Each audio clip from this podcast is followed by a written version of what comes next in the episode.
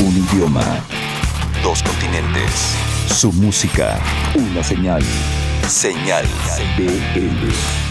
Sí, eh, a- aparte, digo, te comentaba, eh, queríamos que fuera un club de personas con gustos afines, principalmente la música, y aparte transgredió la cuestión generacional durante un buen rato. Entonces te encontrabas a Sabo Romo eh, y te encontrabas a Bones, el baterista de Hello Seahorse, o a Denise, ¿no? Y veías que había un intercambio generacional padre porque cotorreaban, se conocían, se escuchaban unos a los otros, ¿no? Era como voltearle la, croqueta a cierto tipo de, de- de foro, que era el natural de rock, pero de repente se convirtió en semillero. En semillero de grupos, en semillero de comunicadores, de fotógrafos, en semillero de ideas, hasta de parejas. Chato, ¿no? guitarrista de Austin TV y promotor. Cuento, en una ocasión yo hablé con los Quiero Club para que Vicente Gallo, cuando yo trabajaba con ellos como manager, pudieran abrir la fiesta de la escucha del disco de Quiero Club. Tocaba uno de los proyectos de Katsup, este, tocaba otra banda del colectivo Happy Five y bueno, pues como todos sabemos en el, en el Imperial generalmente solo tocan dos bandas, ¿no? Entonces le, le- le comenté a, a Jorge, oye, pues creo que no afecta si toca Vicente Gallo porque el otro proyecto pues no tiene instrumentos. Entonces me dijo, no, para Vicente Gallo creo que era una buena oportunidad de tocar en ese evento. Entonces le insistí, le pedí de favor que permitiera este, que tocara Vicente Gallo. Entonces aceptó, pero sí me dijo, esta es tu bala, güey. Entonces ya no tienes otra bala. güey". Pues resultó que le gustó mucho Vicente Gallo y la verdad es que a partir de ahí nos abrió las puertas. Carla Sariñana. Me acuerdo perfecto las primeras tocadas de Ruido Rosa, o sea, ya como parte de la escena y todo fue en el Imperial. Y creo que tocamos ahí, es el lugar donde más hemos tocado. Mi primer cita con mi novio fue en el Imperial. Mi primer, o sea, los primeros shows de Silver Rose fue en el Imperial. Jorge siempre me escribía así de que hoy está increíble, cosas así, siempre me buscaba para Ruido Rosa y no sé, siempre hubo mucho cariño con la gente del lugar en especial. Alonso Arreola. Eh, ellos hi- hicieron eh, cultura, aportaron cosas verdaderamente positivas a nuestro entorno musical, a la noche, eh, a la vida eh, de madrugada de esta ciudad, que como toda gran ciudad se merecía tener no solo ese, sino muchos más lugares. Y bueno, yo ahí tuve la oportunidad de tocar con muy diferentes proyectos. Recuerdo una noche en particular con mi quinteto, con Lava, fue difícil porque es la segunda vez que me ocurre que un dedo me falle por completo y todo por imprudente. Así que eh, fue una noche eh, muy especial, eh, pero a la vez bastante aterradora, porque en algún momento pensé que, que, una parte de mi cuerpo iba a fallar para siempre. Pero afortunadamente fue una cosa nada más de, de momento y como siempre terminó siendo una noche muy grata en ese espacio, en ese imperio. Pido silencio.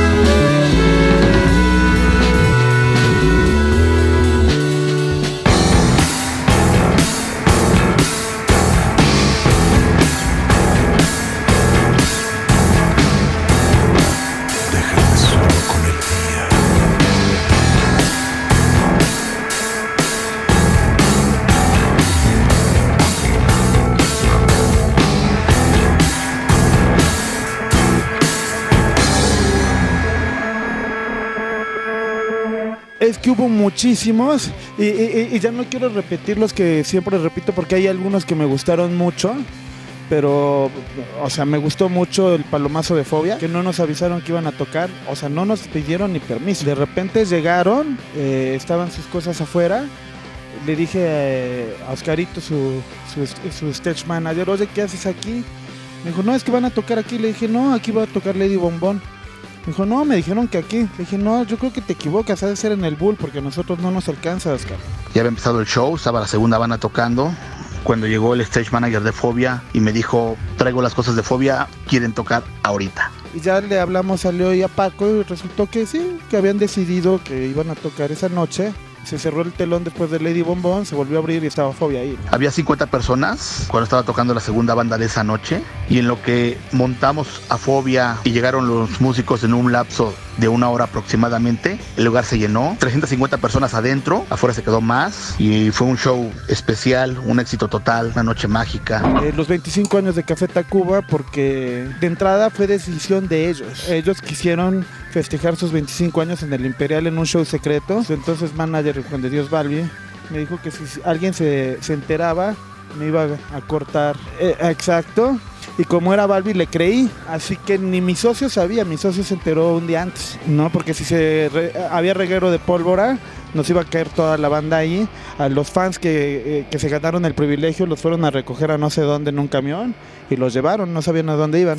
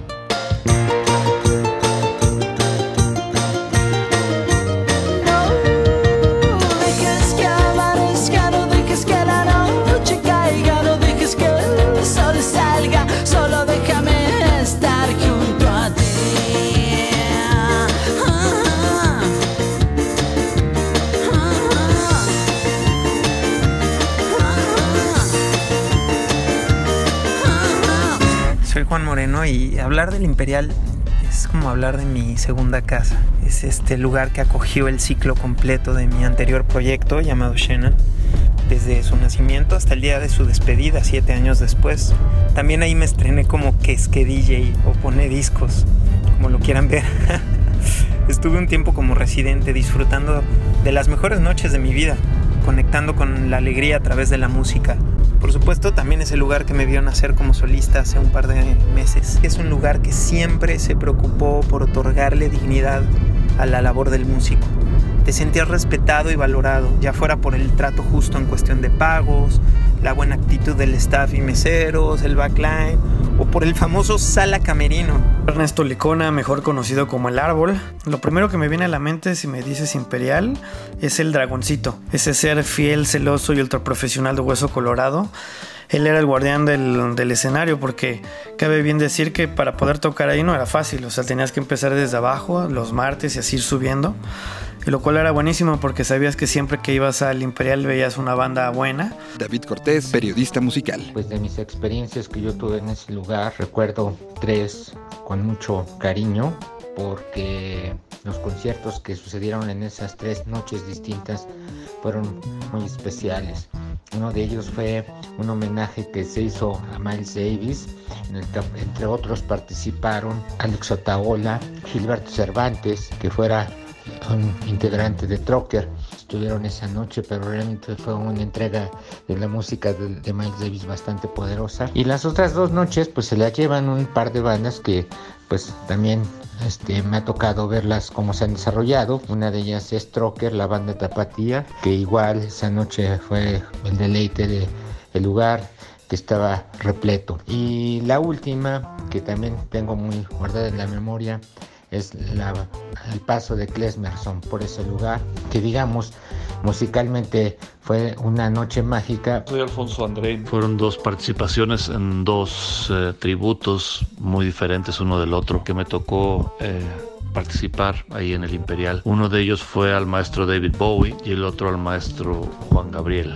Dos artistas muy diferentes, pero que de una u otra manera tienen algunos puntos que se tocan por ahí. Y bueno, tuve la, la oportunidad de, de, tocar varias rolas de, de, Bowie en este tributo, en la batería y de cantar otras. Y en el caso de la de Juan Gabriel fue nada más una canción, pero una canción pues muy especial y muy padre. Hasta que te conocí con la agrupación Cariño, que fue un, placer también tocar con ese bandón. Y este, bueno, la de Bowie fue con eh, Alejandro Taola, fue el que me invitó a participar en, su combo, porque había varios combos haciendo ahí cover a Bowie. Soy Daniel León, guitarrista de Odiseo, y a mí me tocó pues, subirme al escenario del Imperial casi desde sus inicios, tal vez desde los primeros meses que se, que se inauguró. Yo tenía una banda que se llamaba The Stupids, pero lo más importante vino con Odiseo, eh, porque pues, el nivel de tu carrera en una banda como la nuestra, pues se medía o en qué días tocabas en el Imperial o cuántos imperiales habías hecho. Nosotros empezamos tocando desde el, los tiempos en los que te buqueaban un martes, después avanzabas un poco más, te tocaba un miércoles, jueves, y cuando llegabas a, que te dieran viernes o sábado, pues realmente era porque algo estaba pasando con tu banda. Y tal vez el momento más importante que tuvimos en, nuestra carrera eh, tocando en el Imperial fue el regreso a Odiseo. Nuestro cambio de vocalista se dio en una fecha, en un par de fechas en el Imperial. Eh, teníamos muchos nervios de lo que iba a suceder y el Imperial nos dio la oportunidad de, apartarnos una fecha para ese gran día. Eh, teníamos este, holdeada una segunda para ver si se llenaba y al final logramos eh, dos sold outs en minutos.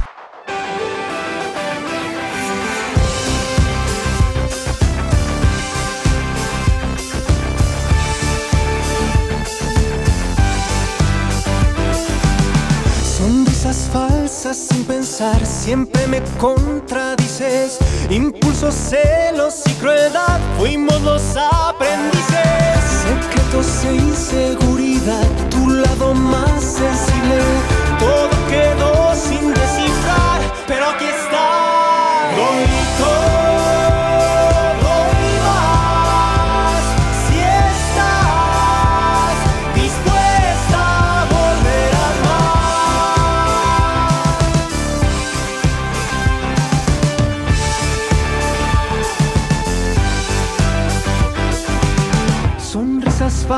sin pensar, ceder lo más posible, temblar por nervios al hablar, sentirnos invencibles, secretos e inseguridad, siempre tan predecibles, todo quedó sin descifrar, pero aquí está, bonito.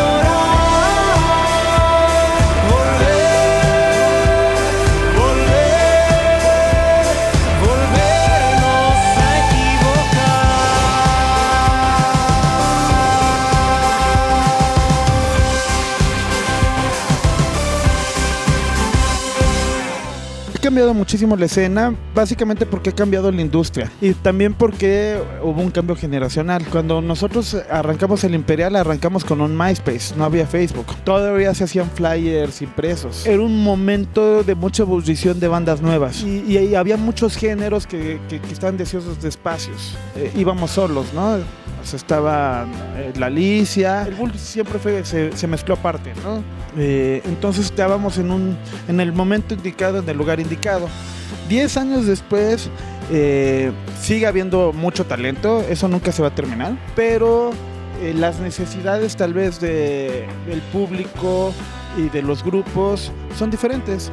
Y eso también tiene lógica, todo tiene ciclos, ¿no? Entonces, eh, el look, Rocco tuvieron su momento muy específico, ¿no? Decíamos, esta es casa de todos, ¿no? No había cadenero, por ahí dicen que sí, pero no, te formabas, eh, pagabas tu cover y, y, pasabas. René García, personalmente a mí desde la primera vez que fui me hicieron sentir como en casa.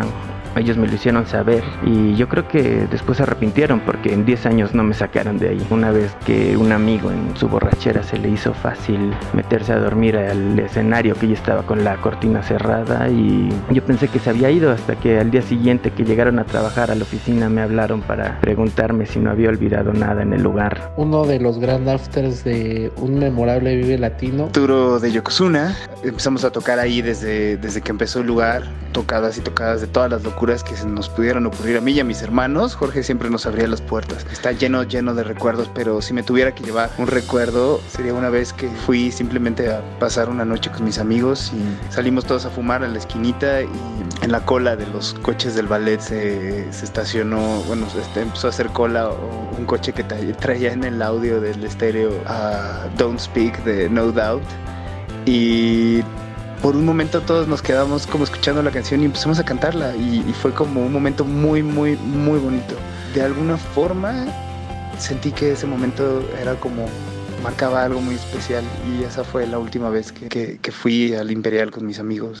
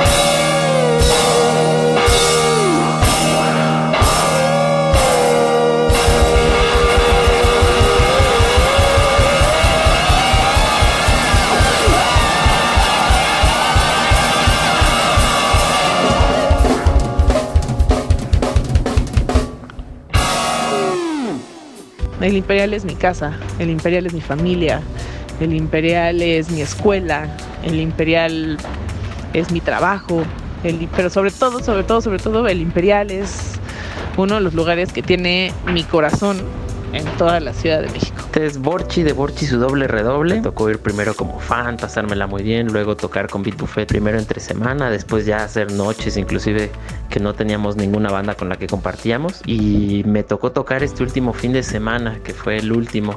Estoy seguro que el Imperial pasará a la historia como el principal hogar de la escena alternativa independiente de nuestro país durante 10 años. Adiós, Imperial.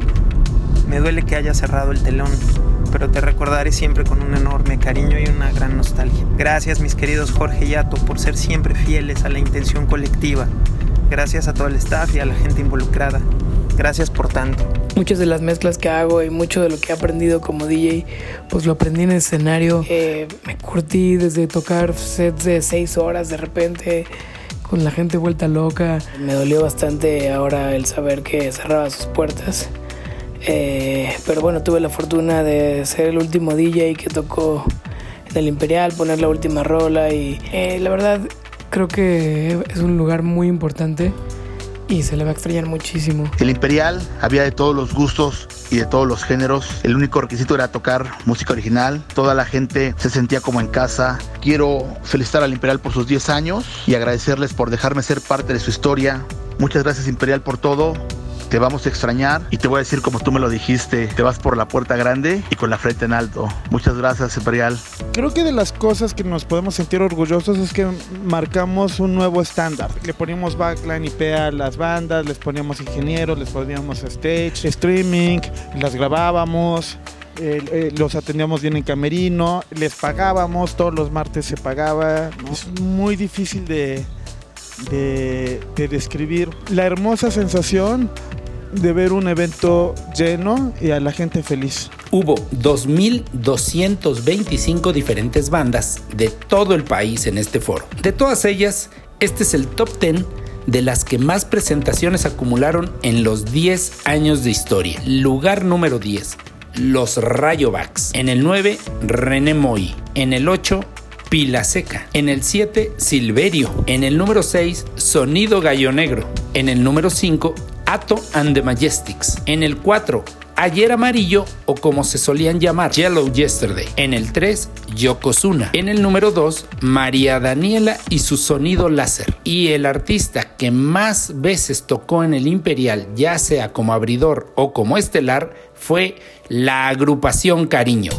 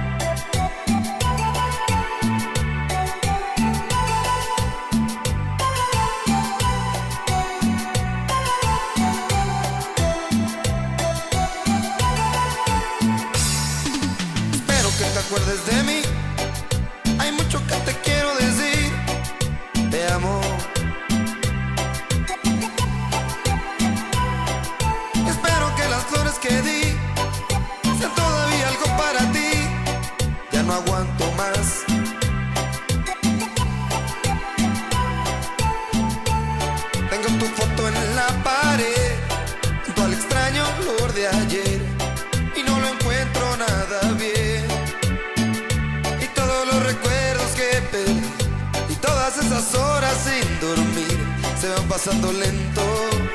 Y esto es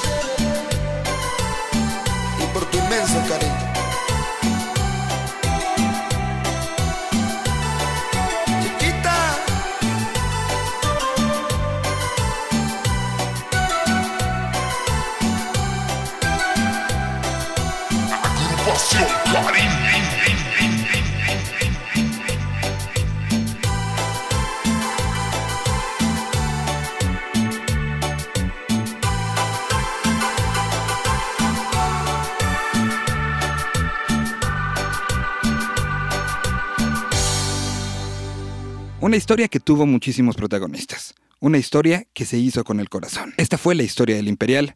Esperemos que se escriban muchas más historias parecidas. Pero esta en particular se queda, se queda aquí. Muchísimas gracias, Imperial. A 20 años, lo que comenzó como un festival, hoy es toda una red de música, ideas e identidad.